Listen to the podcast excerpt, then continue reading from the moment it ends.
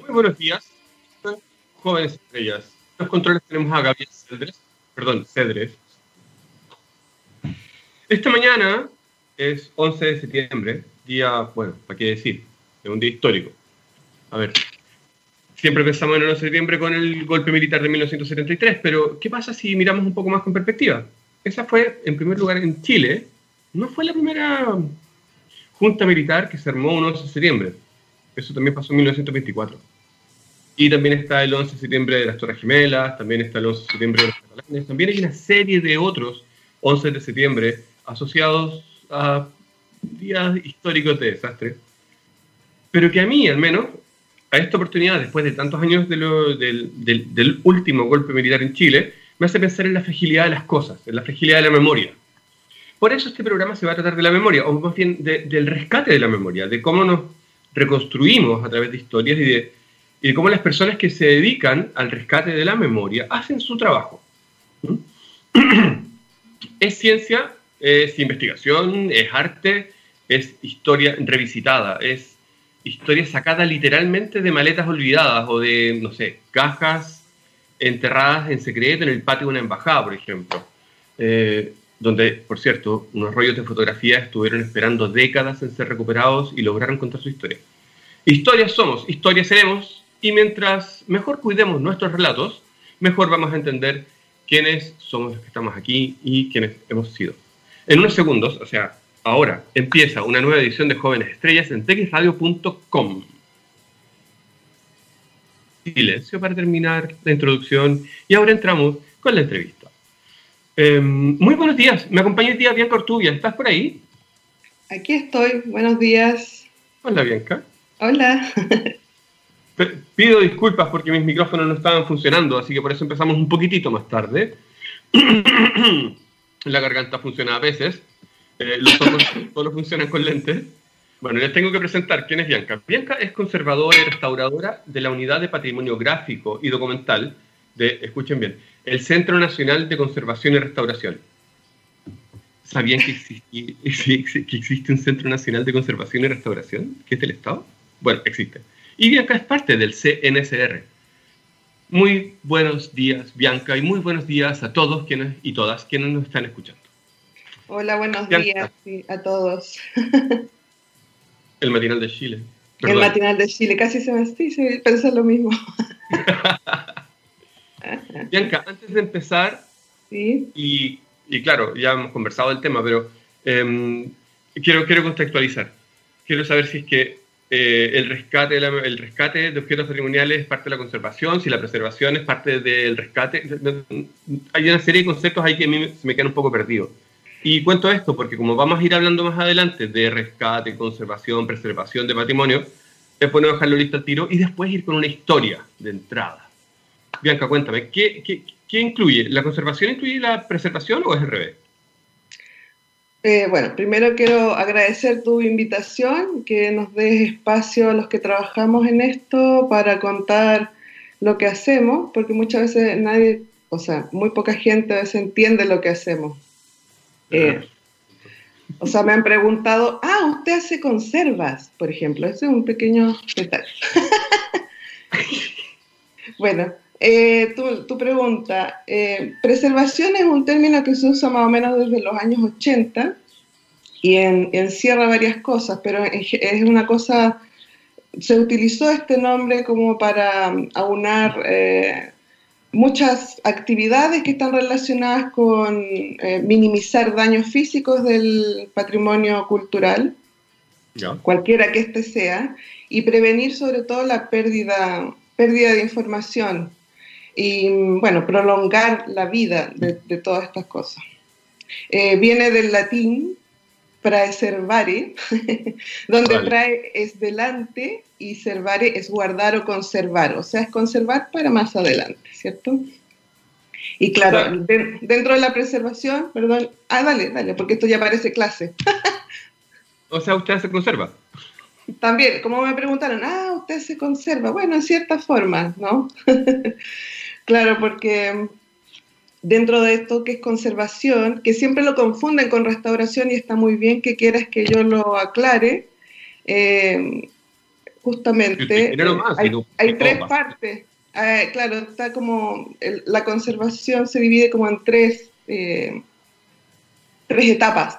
Una, una que es la más general, que es conservación preventiva, que es todo lo que se, las acciones que se hacen para que rodean, para modificar o, o arreglar lo que rodea al objeto, desde los sobres, las cajas, los muebles, el ambiente, el depósito, el edificio, etcétera, todo lo que está fuera del objeto. Y en esa parte todos podemos eh, trabajar y, y, hacer conservación preventiva, porque tiene mucho que ver con el sentido común. Como por ejemplo, si tienes una foto que está junto a una ventana y le llega la luz directa del sol todos los días, es cosa de que tú cambies esa foto de lugar y ya estás haciendo conservación preventiva. Mira tú, conservación para todos.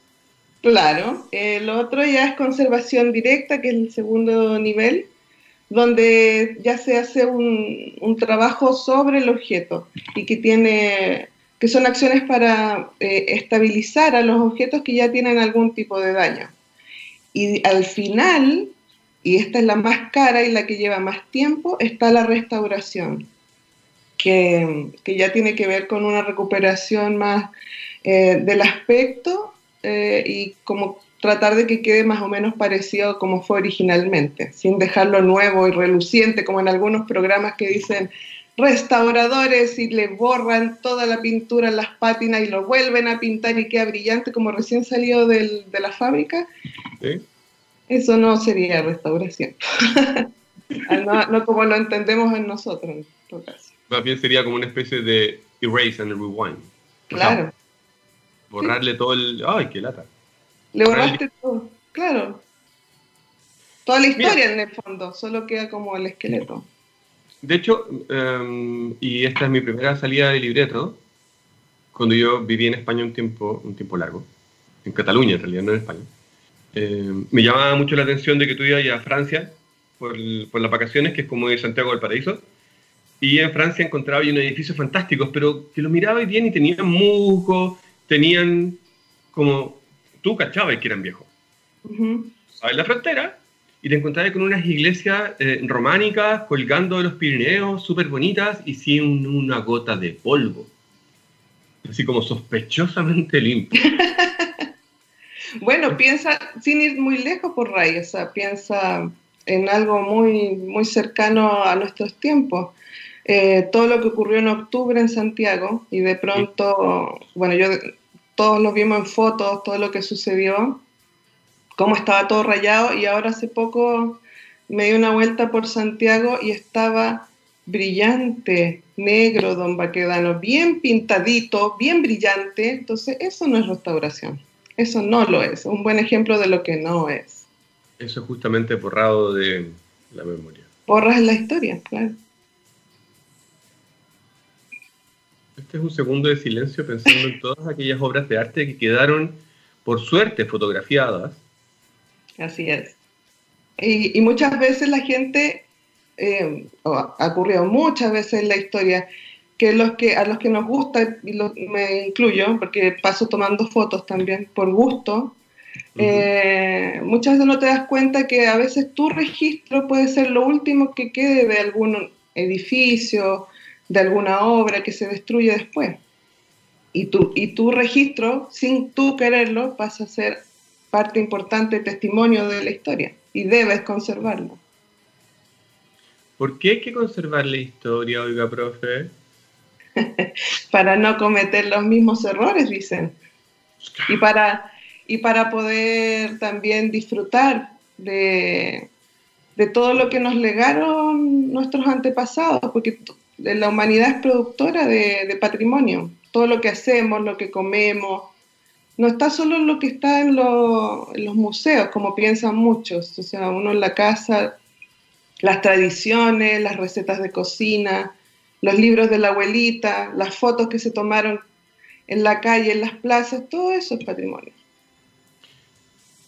Me voy a salir un poco más y te juro, te juro, te juro que vamos a volver al libreto que tenemos, que nos quedó muy bueno. Eh,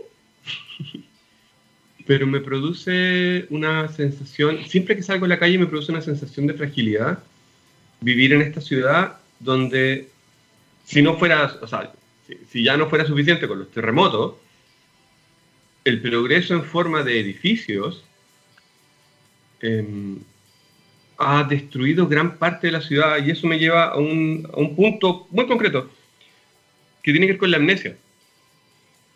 Como este programa normalmente habla de ciencia, y hoy día vamos a hablar también de la ciencia de la restauración, si es que tiene ese nombre. Sí, sí es. Eh, vale. Em, por ejemplo, en ciencia es normal que alguien te diga, pero si en Chile nunca se ha hecho ciencia, o si esa cuestión la hace lo europeo o la hace lo norteamericano. Y, y nadie sabe, y, no se ha restaurado, de hecho, no, no hay cómo llegar allá y verlo y conocer esa historia. En el Cerro Santa Lucía estuvo el primer Observatorio Astronómico Nacional, estuvo el primer em, centro sismológico en una cueva, donde estuvieron los primeros sismógrafos, no sé si de todo el hemisferio sur, pero sí de, como de los inicios de la ciencia de la sismología. Em, hay, una, hay, un, hay una placa, al menos hay una placa que recuerda donde Darwin, el mismo Darwin de la evolución de la especie, el mismo Darwin que da como el puntapié inicial de la, de la biología moderna y del mundo moderno junto con Newton, el tipo se paraba ahí arriba en el Cerro Santa Lucía y decía, oye, mira, voy a hacer anotaciones porque pienso escribir un libro acerca de la evolución de las especies que romperá con todas las tradiciones del mundo mundial. Está ahí arriba. Sí, pues. O sea, no, nadie, nadie se da cuenta. Lo que pasa es que, y ahí está, eh, entra muy bien lo que dices tú, bueno, eh, por eso yo uso mucho mis clases cuando enseño técnicas fotográficas. Me encanta enseñar cuando trabajaba en el Zenfoto, porque esa foto está ahí, eh, una foto del, del, Cerro Santa Lucía de 1860, antes de que se hiciera toda la remodelación. Entonces, antes de Don Benjamín. Antes de Don Benjamín. Entonces lo que se ve es una roca, una, un montículo rocoso sin nada, con unas casitas muy bajas de techos de teja y una persona en el medio del camino mirándose la cámara. Entonces yo siempre les pregunto, ¿reconocen este lugar? ¿Saben dónde es? Y muy poca gente lo sabe. Cuando yo les digo que esa es la calle, o sea, ese es el Cerro Santa Lucía, eh, lo que se ve a la derecha es el Teatro Municipal, cuando tenía las luces a gas, o sea, tenía otra fachada porque después hubo un incendio, y les empiezo a contar todo lo que pasa hacia adelante, se me todo y me encanta. Esa parte es como hacer, wow, una... Eh, bueno, eso de generar... es que va dentro, o sea, todo aquí va ligado a lo que es la educación, por ahí. Entonces, cuando tú provocas también esa, esa asombro en la gente que ve estas cosas, que es lo que me pasa a mí, por eso yo trabajo en esto, o sea, yo amo lo que hago. Siempre me sorprendo tú provocas esa sorpresa, te aseguro que esas personas van a llegar a su casa a contar, vi una foto, o sea, empiezan a contar esa historia y se transmite. O llegan al cerro y dicen, mira, aquí estaba esto, antes era así. ¿Se acuerdan? Tú enseñas de esa forma, entonces, y con un sentimiento de, asombro. Eso te, te deja como una marca y no después es más difícil que se te olvide dos comentarios sobre el Cerro Santa Lucía. Ahí estuvo el eh, cementerio de los infieles o de los no sé cuántos. Pobrecitos, los dejaban botaditos ahí los que no eran católicos o los que estaban, no tenían familia. Claro, al, lado oriente, por cierto. Y también hay unos perros que eh, son los mismos perros que, que, son como típicos de Canarias, de las Islas Canarias. En algún momento alguien se los robó o se robó uno, no me acuerdo ahora exactamente la historia, pero cada objeto de ese cerro tiene una historia súper potente. Sí, claro. Incluso el basalto columnar. Búsquenlo y googleenlo. Eh, mientras en Irlanda hay eh, todo un tinglao montado para ir a ver turísticamente eh, una serie de piedras que se llaman de basalto columnar, que son como hexagonales. Son unas piedras que vienen como en tubos, en tubos hexagonales. Bueno, el Cerro Santa Lucía por una cara está lleno. Y si no sabes, solo dices, oh, mira tu... Piedra. ¿No? Claro, solo dices piedra. Eh, exactamente. bueno, anyway, esto ya sabíamos que iba a pasar. of course. A nuestros dos centenares de millones, de, dos centenares de auditores, perdón, de millones. Ya llegaremos a dos millones, pero por ahora son 200, 250 personas que nos escuchan diariamente. Perdón, diariamente cada viernes. eh, les cuento que, bueno, a ellos ya lo saben, pero las personas que se vienen uniendo a la conversación, la idea durante estos 40 minutos que nos quedan es ir recorriendo con Bianca dos sentidos de conversación. Uno es cómo, cómo se hace, cómo se hace de verdad, si concretamente la preservación, y por cierto, qué es el CNCR y qué es el CENFOTO de la, de la Diego Portales, y por otro ir conociendo tu historia, Bianca, porque la verdad es que una historia es tan entretenida como, como las cosas, o sea, es muy top. Ponte tú, em, una historia tuya, que después vamos a hablar de Portugal o California o Alemania, de las distintas partes donde he estado. Eh, piensen en esto, una caja de negativos enterrada en el patio de una embajada. ¿Qué me puedes contar de eso, Bianca Ortuñata? Para los que no... Mm, se parece un poquito a la historia de los negativos enterrados de, la maleta de, de Capa, de Robert Capa. Pero bueno, esto es algo parecido porque aquí se hizo Armindo Cardoso, era un fotógrafo portugués que vino a Chile en 1969 y mm, estuvo trabajando para un periódico y tomaba fotos de todo lo que fue esta la unidad popular, que era una cosa que todo el mundo estaba mirando, era como un experimento socialista, ¿no? Él tomó muchos registros eh, vivió con la gente, vio las marchas, eh, pasó muchas cosas. La verdad es que el Armindo, y tuve la suerte de conocerlo además, eh, me contó que, claro, cuando ocurrió lo del golpe militar, él temió, por supuesto, por su vida y por su trabajo. Imagínate lo potente que son las imágenes, nada más pensar en eso. O sea, la gente pensó que lo, que, lo que él tenía, sus casi 3.000 negativos, eran un testimonio que valía la pena guardar de alguna forma. Entonces lo que hizo fue enterrarlos en un patio. Él se, asiló en la Embajada de Venezuela hasta que pudo llegar a Francia nuevamente, porque él vivió en Francia antes de estar en, en Chile. Estos negativos estuvieron ahí bastante tiempo hasta que eh, el agregado cultural de Francia se los entregó un, tiempo después y él los conservó en Portugal esperando el momento de poder volver a Chile con ellos o enviarlos a Chile, porque lo que él quería era dejar este testimonio para los chilenos, de lo que él vio y lo que vivió, etc. Eh, yo el año 2013 lo conocí, tuve la suerte de, de que yo estaba estudiando en, en, Lisboa, en el Centro Lupa, que es un centro de, especializado en fotografía. Y por esas cosas del destino, yo en ese momento también conocía al cónsul de Chile, un chico joven que, claro, tú dices cónsul y era en realidad más joven que yo, eh, y me llevó a donar... Que suele ser joven. Digo, en este programa, por la no descripción Perdón. y... Mm, bueno, me presentó Armindo Cardoso, me contó su historia, Armindo me llevó su carpeta, vivía además cerca de donde yo estaba trabajando, muy cerca del centro Lupa. Y, durante un almuerzo, qué sé yo, estuvimos mirando su, su, carpeta con panfletos, con los diarios y con muchas de sus fotos.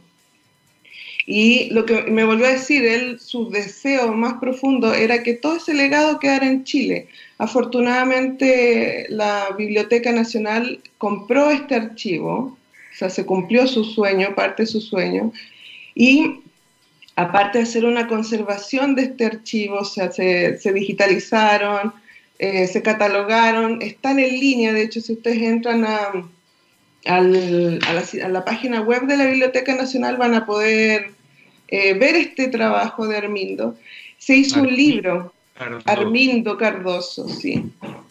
Eh, y el año 2015 se, se, lanzó un libro con su trabajo y lo invitaron. Entonces él llegó a Chile como un rockstar, la verdad es que él no, él no lo podía creer, como la gente se abalanzaba para, para que le firmaran el libro, para tomarse fotos con él, o sea, se, fue un sueño cumplido y para él. Y yo pude verlo, fue fantástico. ¿Tienes fotos de eso? Eh, tengo unas fotos con él, sí, pero por supuesto que no las busqué. Pero tengo el libro acá. Ahí está el, libro. sí, el libro. Lo, bonito del diseño del libro es que tiene unas muescas aquí, como las muescas que tienen muchos, muchos negativos que son de placa. O sea, es como que esto fuera un negativo. Ah, y por supuesto se ven fotos, eh, los temas que están aquí, que seguramente te van a sonar muy familiares, aparte de la visita de Fidel Castro a, Chile, que se quedó como un mes el caballero, eh, eran las marchas, marchas multitudinarias la violencia callejera, las comunidades mapuches. ¿Te suena familiar? Así como ah, contemporáneo. Ya, ahora entiendo. Me estáis hablando del 1919, las marchas del hambre, todo lo que pasó antes de la. y, en 1920, que terminó con la nueva constitución, ¿cierto? Y 1973, 72, todo eso. Sí, esto la historia se repite cuando tú no recuerdas, cuando tú te olvidas. ¿Cierto? Esa es la importancia, bueno, y fue muy fue maravilloso, la verdad es que ver a Armindo lograr su sueño, fue. y ver, y que además todos los chilenos, todos pueden entrar a esta página de la Biblioteca Nacional y ver su trabajo. Ahí está todo. Es normal que pasen estas cosas, me refiero que ¿Cada cuánto tiempo pasa que alguien aparece con una maleta llena de cosas olvidadas? Te lo pregunto porque hablando con, durante un montón de años con arqueólogas y arqueólogos, siempre me da la sensación de que ellos al menos trabajan en, el modo bombero. O sea, siempre o gran parte de su tiempo lo dedican a estar preparados para cuando alguien hace un hoyo en la calle y se encuentra con restos. Sí, me ha tocado también porque antes de, cuando era joven e indocumentada, y nuestra querida amiga Andrea Germans, que ya la entrevistaste. Y que está, en, eh, línea, nos está mandando hurras y... Saludos, Andreita, te amamos. Bueno, eh, y como muy bien ella dijo, por culpa de ella estoy en este, en este mundo de la conservación, aunque nuestros caminos se separaron un poco, igual nos juntamos a hacer clases con ella. eh, bueno, pero sí, es lo mismo. A nosotros, durante toda mi vida laboral como conservadora, eh, muchas veces llegaron así diciendo, mira, resulta que había un tambor en el patio de, de, la casa de mi abuelo lleno de fotos y lleno de libros y claro, como llovía, ponían el tambor para recibir el agua, no sé, mil, mil hongos, mil cosas. Eso era típico. O, las inundaciones, porque en Chile, bueno, y en muchas partes del mundo se sigue y se insiste en colocar depósitos subterráneos. Entonces, si hay alguna inundación, lo primero que se inunda, ¿qué es? El subterráneo, por supuesto. Y si así hemos perdido mucha cantidad de, de información. A mí, yo tuve la suerte de trabajar también, aquí también me salgo de tu libreto, eh, en, el, en el archivo Chilectra cuando se recuperó, el año 2001, del 2001 al 2003. Y ahí nos contó un periodista, un colega tuyo que, que trabajaba en Chilectra, dijo, cuando ocurrió la inundación del año 93, yo fui a ver qué había pasado con esa, con esa colección que estaba en el subterráneo del edificio que está en Santo Domingo con, con San Antonio, que existe todavía, es un edificio espectacular. Y bueno, y él se encontró con la escena de que, por supuesto, estaba todo lleno de agua y trabajadores con palas sacando así placas de vidrio quebradas. y de todo lo que se logró recuperar, es una cantidad de información. Si nosotros trabajamos como con 2.000 negativos de vidrio, como con 40 álbumes y etcétera, muchas más cantidad de, negativos flexibles, con una calidad de imágenes que era para llorar de lo hermoso que era y la cantidad de cosas que podíamos ver. Entonces, sí, esto ocurre muy seguido. Bianca, por si, por si dentro de nuestras eh, salirnos de los senderos que nos planteamos para conversar. Resulta que al final no lo digo. Eh, quiero, quiero decirlo ahora, que justo antes de ir a la primera, a la primera y única canción, nuestro país es mucho más, o sea, no, parto de otro punto. Eh, a veces parece que nuestro país fuera un país simplón, un país eh, como un poco en blanco y negro, siempre en pañales, como que recién nació, como que no hubiera una I, no hubiera una historia humana. Y, mientras más, eh, uno escarba y, conoce, te das cuenta de que somos muchísimo más complejos, hemos hecho muchísimas más cosas de las que, de las que por alguna razón queremos recordar. Y, y muchas veces esa información se utiliza como instrumentalmente para decir, necesitamos rescatar el patrimonio de un grupo, de una persona, de un no sé qué, o ese patrimonio no sirve para nada porque necesitamos fijarnos en Europa, Estados Unidos, no sé qué. Cuando, cuando en la práctica lo que tú haces, lo que hace la Andrea, es el primer paso para recuperarnos de una amnesia que todavía no entiendo en cuál fue el tamaño, pero que es gigantesca en nuestro país. Bueno, anyway, ya creo que me no. no, no, pero está bien, por supuesto. O sea, lo de la amnesia, así con la Andrea es como, no, siempre decimos como hay que, hay que evangelizar en esto de la concepción, porque eh, es, sensibilizar, pues. Esa es una lucha diaria que si, si bien acá en Chile se ha ganado bastante desde los años 80 cuando empezó todo, eh, es un trabajo que no para esto no para, y porque vienen nuevas generaciones y cuando tú haces las capacitas a gente en un momento, o sea, yo ya me lo planteé, de hecho nos lo planteamos cuando yo trabajaba en Zenfoto, ¿para qué seguir enseñando esto que ya llevamos varios años y ya, o sea, hemos preparado a harta gente? Y resulta que, ¿qué pasa en las instituciones? La gente se va, no transmite el conocimiento, llegan nuevos que otra vez cero, así, no saben, no entienden, porque los que mandan también no, no como que no valoran o, a veces sí valoren y, incentivan a la gente que sí tiene que ir a capacitarse, porque esto es un trabajo de todo y si no, no, le, no seguimos con eso como machacando esto de que hay que, como dices tú, eh, rescatar todo esto para que no nos olvidemos, para que la gente siga disfrutando, para que entienda que que somos valiosos, lo que tenemos, pero no nos pertenece. Tenemos que dejarlo, al, somos custodios en el fondo de este legado y tenemos que entregarlo a los que vienen de la mejor forma posible. Para sentirnos protagonistas de la historia, para no sentirnos como una provincia sin nombre de algún país extranjero, como por ejemplo, no sé, Estados Unidos. Oye, ya, me quiero ir por... Y eso, eso tiene que ver con la identidad, lo, lo último que acabo de decir tiene que ver específicamente con la identidad. Sí, es que en ese punto me voy a tener que, me voy a tener que volver a salir un segundito nada más. Lo que pasa es que me acordé de un... me acordé de, un, de, dos proyectos que traje muy lindos, eh, porque mi, trabajo en general al principio sobre todo era muy estar metida como en el laboratorio haciendo cosas o en el taller.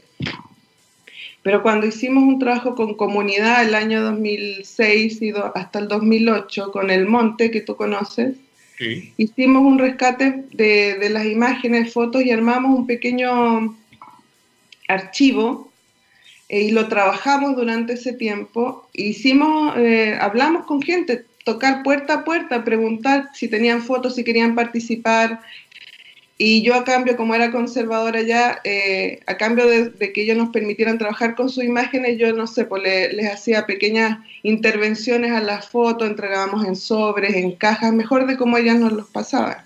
Y resulta que cuando hicimos esta, una exposición con una selección de estas fotos, hicimos postales, la gente no lo podía creer, era como, yo soy importante, aquí el o sea, mi abuelita, mira, mi abuelita, y se empezaban a reconocer que eran familias, que, no sé, pues esto, eh, como armar un gran álbum familiar de toda la comuna en el fondo. Fue muy, muy bonito. El Monte es una de las comunas que más protagonismo tuvo en el proceso de independencia, donde sí, sí, pues. Entonces, como que, como que patrimonio es solo la casa de los Carreras o la iglesia, y no, pues cuando vieron estas fotos y empezaron a, ver cosas, eh, ver belleza, donde ellos de pronto como lo ven tan seguido no, se o no lo notaban, eh, fue súper bonito. O sea, como que se sintieron, ah, somos todos importantes. Viene gente a vernos. Fue muy lindo. Me gusta lo que acabas de decir sobre eh, ver belleza. Sí, sí, claro. Y o sea, Claro, porque de repente nosotros nos colocamos, escogimos una de las fotos, un retrato de una chica que que yo te lo podría hacer algo similar como esa foto que apareció en National Geographic de una niña afgana que está como asustada y que tiene unos ojos verdes que te hipnotiza, ¿no? Entonces nosotros pusimos una foto de una niña muy, muy similar que la, pusimos en la entrada del, del, centro cultural y la gente entraba a ver qué era esto, tan bello que estaba ahí, de dónde salió. Y no podían creer que, claro, esto era patrimonio de ella. Es súper bonito. Te atrapa. si alguien quiere meterse un poco más en este tema y no quiere hacerlo desde el mundo académico, le recomiendo que lea Fundación de Asimov. Suena raro, sí, ya, ok, estamos hablando de un libro de ciencia ficción de los 60, pero explica muy bien de cómo la pérdida de la memoria puede hacer que se pierda la civilización entera. Sí. Bueno, anyway, estos jóvenes estrellas estamos con Bianca Artubia hablando de, bueno, un poco de todo, ¿no? Pero relacionado con memoria y con belleza y con, y con el rescate de, de esta. Después, amigas y amigos, les voy a, les voy a preguntar a la Bianca em, qué pasó si ella había hecho hace muchos años una especie como de, de promesa a sí misma de nunca más ponerse una bata blanca y de repente se encuentra con qué pasa a sus días con una bata blanca puesta. Pero eso hace justo después de la canción. Mi querido Gabriel, usted me mandó tres canciones. Yo voy a elegir la segunda, Simple Pages, de Wizard. Es la única radio rockera, científicamente rockera de Latinoamérica. Bianca, volvemos en dos minutos. Vayan a buscar más café. Y, yo también. Voy a buscar un café.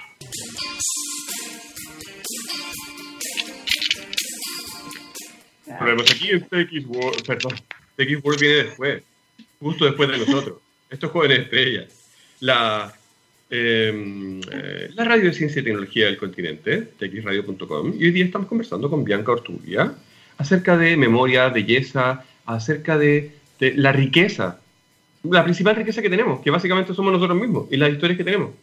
Em, justo dejé planteado esa promesa que tú misma te hiciste a ti misma. De, de sí, de no usar nunca más una bata blanca. Ah, bueno. Sí, pues que tú me, tú conoces, me conoces hace muchos años, entonces viste mi otra faceta cuando, eh, cuando quería estudiar arte, pero me daba susto, entonces por miedo a pasar hambre, básicamente, me fui a estudiar otra cosa. Me fui a estudiar obstetricia, entonces casi terminé obstetricia, de hecho. Y, en Concepción, en la Universidad de Concepción, la escuela de Saca, Guagua. Y eh, eh, puja, puja, Patricia, si ese era nuestro grito, no es broma. Eh, bueno, cuando estaba ya, lo del arte me seguía llamando, entonces hice una, tuve una crisis casi al final de la carrera y, y decidí salir de ahí y me prometí, así como en las teleseries mexicanas, bien dramática, mirando al cielo, así, nunca más voy a usar una bata blanca, nunca más usaré un bisturí, nunca más, etcétera. Muchos nunca más. Resulta que todo lo que escupí al cielo me cayó en la cara, pero así la cabeza que bañada, porque, claro, en esta profesión volví a usar bata blanca, volví a usar bisturí, volví a usar jeringa porque en el fondo, como me han dicho en algunos lugares, es que ustedes son como doctores de lo, del patrimonio. Ustedes son, los vuelven a la vida o que se los cuidan. Tiene algo de eso. ¿Pasas mucho tiempo en, laboratorios? Eh, sí, bueno, durante mi... Esto es súper relativo, pero parte de tu trabajo es estar... Es estar trabajando con bueno, trabajé muchos años en el Centro del Patrimonio Fotográfico, entonces era trabajar con miles de fotos, no con una foto. Por eso lo de la restauración, yo la verdad es que no lo apliqué tanto porque es muy caro, lleva mucho tiempo y no vale la pena, o sea, poco criterioso dedicarle tanto tiempo y recursos a un objeto cuando es necesario salvar miles, y te hablo de verdad de miles. Hablar de mil, dos mil, diez mil, eh, no es poco. Entonces, sí, era mucho trabajo y a veces eh, se hacía levemente rutinario si no fuera porque podía ver las imágenes. No, para limpiar las placas de vidrio nos decíamos, claro, hemos estudiado tanto para estar y, limpiando como un vidrio, así como de la ventana, pero podíamos mirar unas imágenes increíbles y la verdad es que ahí es donde yo me decía, sí, o sea, no, no hice mal en salirme de donde estuve. Estoy bien aquí, este es mi lugar. Estamos hablando de la Universidad Diego Portales, el CENFOTO. Sí. yo siempre he trabajado y he estudiado en lugares que tienen nombres largos, porque el CENFOTO es Centro Nacional de, del Patrimonio Fotográfico de la Universidad Diego Portales. No, no me entró en ningún formulario jamás, o sea, no imposible. Aunque le ponen ahora hacen foto UDP, más cortito, pero cuando me dicen foto, entonces tengo que entrar a explicar, claro. Ahí donde trabajé por 15 años. Así que les mando un saludo, no, no sé si nos estarán escuchando, pero eh, tengo mucho cariño por, por todo el equipo. Yo recién salí de ahí el año pasado y pasé al CNCR que nuevamente es otro de esos nombres, Luis Felipe Martín, Magnánimo, Magnófilo, eh, perdón, eh, el centro, tiro tú. Centro Nacional de Conservación y Restauración, bueno, sí. Que además es parte del Ministerio de... De la Escultura, de, del Patrimonio y del Servicio Nacional del Patrimonio.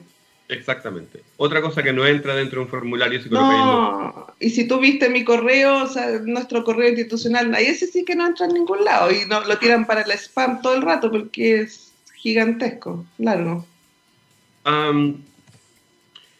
es súper interesante saber que existe. ¿Dónde está? Yo puedo ir a darme una vuelta y encontrarme con qué, me, qué, qué, qué puedo ver. Mira, el CNCR es parte del complejo eh, que está en la Recoleta Dominica.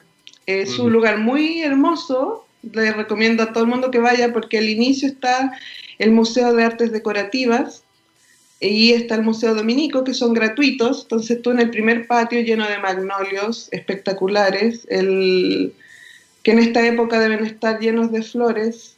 Em, bueno, ahora no se puede por la pandemia y qué sé yo, pero cuando se pueda entrar nuevamente, se los recomiendo absoluto. o sea, vayan, es un lugar bellísimo.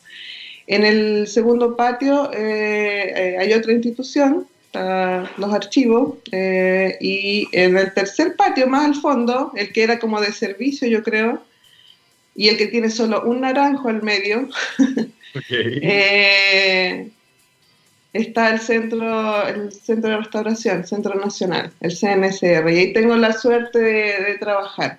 Eh, si viendo para el, al último patio no, no es llegar y entrar, sí se pueden, sí se hacen visitas guiadas, o sea, si tú como tú o como institución eh, se reciben colegios, es cuestión de llamar, pedir una hora y todos los laboratorios se preparan para la visita.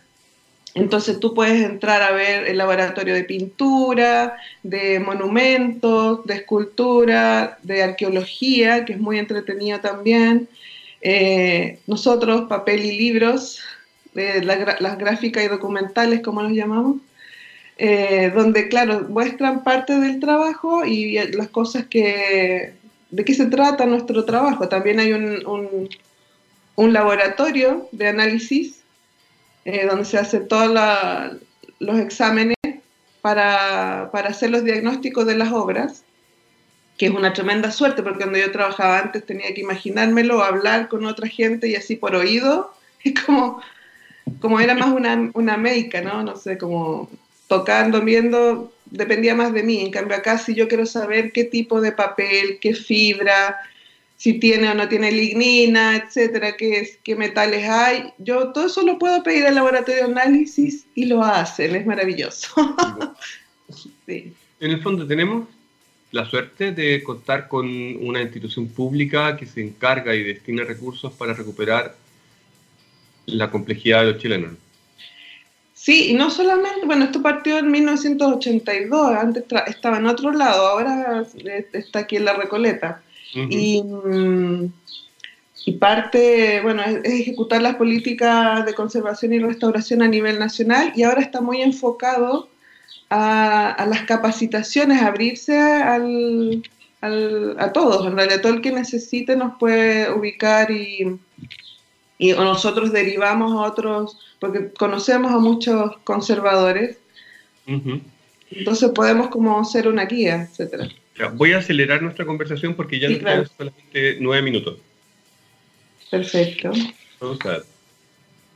Em, hay una pregunta que es clásica en este programa que tiene que ver con, porque, a ver, obvio, no está dicho, pero este programa está pensado como jóvenes estrellas de mostrar las cosas a las personas que están haciendo cosas que brillan hoy día. Y a nosotros dos todavía nos queda mucho tiempo para ser reconocidos y que nos digan rockstar y todas esas cosas. Que entrevista a Gabriel León, que lo quiero mucho, le mando muchos cariños. Eh, esas personas, de verdad. Em, y lo que, lo que ustedes, o sea, para poder llegar hasta aquí, eh, no, vuelvo. La, la, idea de este programa es que si alguien, por ejemplo, quisiera decir, ¿sabes que me, encantaría ser restauradora, conservadora, preservadora de, de, objetos? Eh, lo más probable es que sus papás le dirían, oye, no vaya a ganar ni uno, eso mejor te vaya a estudiar Europa. Pero parece que sí se puede hacer acá, ¿no?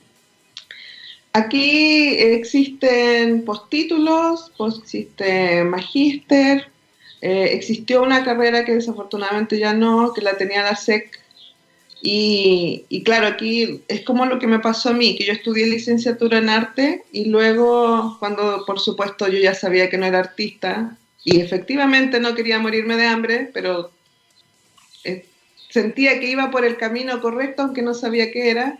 Entré a esto de la conservación y, y esto me abrió un mundo. O sea, aquí yo recibí la base, una cosa más general, y me fui especializando y con muchas... Em, no sé cómo, cómo, cómo explicarte, eh, que, que, no estaba preparada, o sea, no, nunca fue mi intención en un inicio dedicarme a lo que es foto, sino que fue porque llegué tarde a una clase donde todo el mundo se había repartido lo que era textil, eh, qué sé yo, pintura, y era como, ¿y qué queda para que yo haga la investigación? Foto, nadie la quiso tomar ya, pues bueno, está bien, voy a ver esto, y resulta que esto me abrió el mundo. Eh, y efectivamente hay que especializarse fuera porque aquí no, no existe eso. Por una parte, maravilloso porque te permite viajar. Yo he podido viajar a varios países a, buscar esta información que luego yo traigo y transmito aquí porque yo hago muchas capacitaciones. y, em, pero claro, hay que especializarse fuera. Aquí no, no, hay mucho lugar para especializarse, pero sí puedes partir, absolutamente y aquí viene la pregunta del millón, la pregunta que siempre yo hago es, porque tu carrera suena súper exitosa y como te cambiaste de una carrera a otra y después tienes un montón de años trabajando en el tema y has recorrido varios países, pero la pregunta del millón es, de este programa, cuéntame porfa, algún no rotundo, algún momento en tu carrera que haya sido decisivo, decisorio, para decir, para, cambiar tu, camino. Algunos de esos no que uno puede recordar como memorable. El no que, te, el que ya te comenté. O sea, ah, eso me hizo el... O sea, de no hacer algo que no me motivara desde adentro, que me hiciera como vibrar. Porque yo cuando soy muy nerd, veo de pronto una foto o un libro y es como que yo me, ¡ah! así como que se me sale el alma y qué lindo, qué bello y, lo disfruto, solo mirando y saber que lo voy a poder tocar, para mí es como maravilloso. Entonces, eh, en ese momento yo me dije, nunca más, y eso me ocurrió otras veces, o sea, nunca más tomar algo que no me haga vibrar, aunque no, no sea, eh, o sea, parece tan exitoso, pero resulta que es bien sacrificado, no, no es una carrera donde uno se hace millonario jamás. Y, y lograr salir de, de, los proyectos o hacer muchos proyectos mucho trabajo para tener un nivel de poder hacer cosas como vivir, eh, comer, tener hijos, tener vacaciones, implica mucho esfuerzo. Entonces, pero no, pero vale la pena. O sea, ahí yo me dije, no, nunca más voy a hacer algo que no me conmueva que no me haga vibrar. Eso. No. Ese fue un no rotundo, sí. si tuvieras que decirle algo a nuestra ex entrevistada en este programa, Andrea Germán, ¿qué le Andreita, gracias por llevarme por este camino, porque la Andrea, por culpa de la Andrea soy conservadora y restauradora. Porque cuando yo entré a estudiar arte, que entré después que ella, nuestro, cuando estábamos en el colegio, porque éramos compañeras del colegio, nos prometimos entrar juntas a estudiar arte y claro, yo le fallé. Yo me fui a obstetricia y ella se fue porque lo tenía muy claro. Yo entré después que ella a la católica y entré con ella a las clases de restauración cuando tenía horas libres. Y ahí me enteré que existía este mundo, yo no tenía idea de esto, que podía hacer o ganar, o había una profesión dedicada a tocar y manipular estos objetos de arte que yo tanto admiraba. Entonces, sí, darle las gracias infinitas. Y, porque, y sobre todo que he tenido la suerte de que podemos hacer trabajo juntas, hemos hecho varios trabajos juntas y fue una maravilla, pues lo pasamos muy bien y parece que todavía tuviéramos 15 años cuando nos reímos o nos juntamos. Yo me acuerdo, una, me acuerdo una imagen de ustedes dos en la casa de los papás de la Andrea, cuando las dos tenían 16, ponte tú. De, no tengo idea porque debe haber sido después de un carrete día domingo en la mañana. ¿Ya? Estamos hablando de que todos vivíamos en ese tiempo en parcelas dispersas, en pequeños pueblos en la salida de Santiago. Y haber llegado para allá y haber, haberlas visto las dos sentadas en una mesa, haciendo algo sobre el papel, ya llevaban una hora, nosotros nos fuimos y seguían sentadas frente a algunos papeles, sepa, sepa qué estaban haciendo, pero con una capacidad de concentración y con un joyness, así una, una cosa vibrosa, que en el fondo, Bianca, ¿para qué andar con cosas? Solamente te diste una vuelta por los teticias. Lo tuyo y lo de Andrea ha sido siempre el, el saber disfrutar de los objetos y devolverles belleza o de entregarles belleza. Sí. Bueno, eh, eh, me da mucha risa esta anécdota porque resulta que la mamá de Andrea, que nos conoce, me conoce a mí también desde esa época, por supuesto, nos dice las entretenía, ¿no? Es que niñas adolescentes, que ¿qué te imaginas cuando tú piensas en adolescentes? Que están ¡ah! hablando, qué sé yo, la ropa, la música, y ella pasaba por la pieza de la Andrea y nos veía calladas, igual que es lo que viste tú, calladita, haciendo algo que no metíamos ruido, nos dice las entre nos dice las entretenía. Una vez me la encontré en la feria y me gritó, ¡entretenida! Yo sabía que era la mamá de la Andrea que me estaba gritando. Me encanta poder juntar historias personales con, con historias que nos, que nos atañen a todos, como el rescate de nuestra memoria, como el rescate de nuestra complejidad como país eh, a través del el trabajo y la dedicación de personas tan maravillosas como tú. Gracias. Eh, y me hace sentir, ah, creo que voy a llorar, eh, como un testigo privilegiado de algunas partes de la historia que a mí más me apasiona, que tiene que ver con, con la sociedad en la que vivimos, básicamente. Me encanta este programa. Qué bien. Bianca, muchísimas gracias por estar hoy día en Jóvenes Estrellas en txradio.com. No, gracias por la invitación, fue muy entretenido. Gracias por la oportunidad de contar lo que hago, en lo, como, dónde me muevo, etcétera. Y por mandárselo a la Andreita.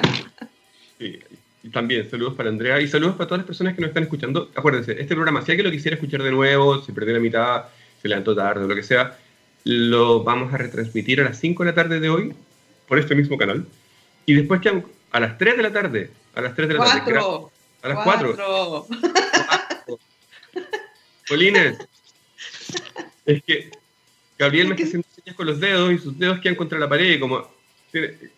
Contra, el contra tu polera negra. Le llega a 4, 4. A las 4 de la tarde, 16, 16 horas de este día, viernes 11 de septiembre, vamos a escuchar este programa de nuevo. Y después queda en podcast en la radio, en Spotify, en, en muchas cosas. Eh, Bianca, nuevamente, muchas gracias. Gracias a ti. Esto es Jóvenes Estrellas en texradio.com, la radio de ciencia y tecnología del continente. Y como dije, ahora viene TX World. Un abrazo grande a todas y todos.